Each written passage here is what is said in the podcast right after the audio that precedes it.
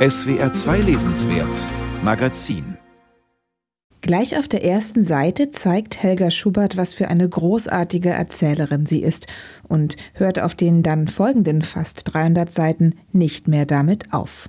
Jede Sekunde mit dir ist ein Diamant, sagt Derden zu mir und umarmt mich, als ich morgens in sein Zimmer und an sein Pflegebett komme. Wir sind seit 58 Jahren zusammen. Zwei alte Liebesleute. Und wenige Zeilen weiter dann diese Szene. Ich schlage sein Deckbett zurück, leere den Bettbeutel des Blasenkatheters, fühle, ob die Windel nass ist. Wunderschöne, zarte Momente des Glücks und der Zärtlichkeit neben den ganz pragmatischen, unromantischen Handlungen, die nun mal dazugehören, wenn man sich um einen pflegebedürftigen Menschen kümmert. Und das tut Helga Schubert. Seit vielen Jahren schon pflegt sie ihren Mann, den Maler und früheren Psychologieprofessor Johannes Helm. Derden nennt sie ihn. Die beiden wohnen sehr ländlich in einem Dorf in Mecklenburg. Idyllisch, aber auch etwas einsam ist es dort. Der Alltag mit ihrem kranken Mann ist kräftezehrend. Es gibt Tage, da ist er verwirrt, unruhig. Es gibt auch gefährliche Situationen, die Helga Schubert, selbst über 80 Jahre alt, kaum bewältigen kann. Da bist du ja, mein Engel, sagte Derden. Ich habe um Hilfe gerufen, niemand hat es gehört. Aber du. Sein Rollstuhl lag zusammengeklappt zwei Meter von ihm entfernt. War er von dort hierher gekrochen? Ich klappte den Rollstuhl auseinander. Wie sollte er jetzt in den Rollstuhl kommen? Helga Schubert schreibt ehrlich und ohne zu beschönigen. Ganz offen gibt sie zu, wie sehr ihr die Aufgabe auch manchmal eine Last ist, dass sie manchmal so verzweifelt ist, dass sie selbst nicht mehr leben möchte, dass sie daran denkt, dass Derdens Tod für sie auch wieder mehr Freiheit bedeuten würde, sich aber gleichzeitig für diese Gedanken schämt.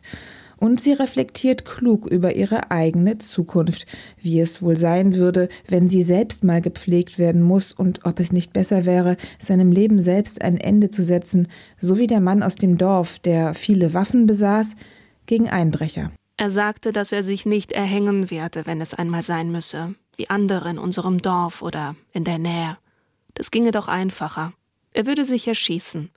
Und das hat er auch getan, als er die Krebsdiagnose erhielt. Doch bei aller Schwere des Pflegealltags ist der heutige Tag kein deprimierendes Buch. Im Gegenteil, es gibt sehr unterhaltsame Szenen, etwa wenn das Paar am 18. Februar nochmal Weihnachten feiert, weil Derden überzeugt ist, es sei Heiligabend. Oder wenn sich Helga Schubert erinnert, wie die Stasi in der DDR versuchte, sie zu beschatten, indem sie eine hübsche junge Studentin auf ihren Mann ansetzte. Vergeblich. Er scheint der Schubert treu zu sein, lautete der nüchterne Aktenvermerk. Trotz jahrelanger Bemühungen, das stand auch noch in meiner Akte, sei es nicht gelungen, in meinem privaten Bereich einen informellen Mitarbeiter zu platzieren, weil ich ausschließlich von Menschen umgeben sei, die ebenfalls operativ bearbeitet werden.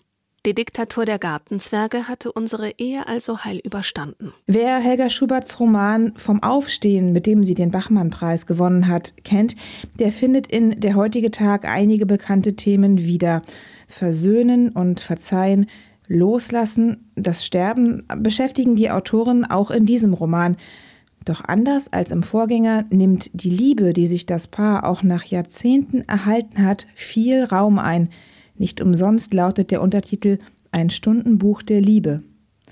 Stundenbücher waren im Mittelalter Gebetsbücher für die Gläubigen, gegliedert anhand der Stunden eines Tages.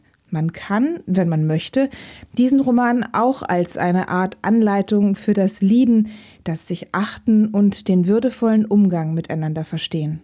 Er gab mir seine Hand. Sie war kalt.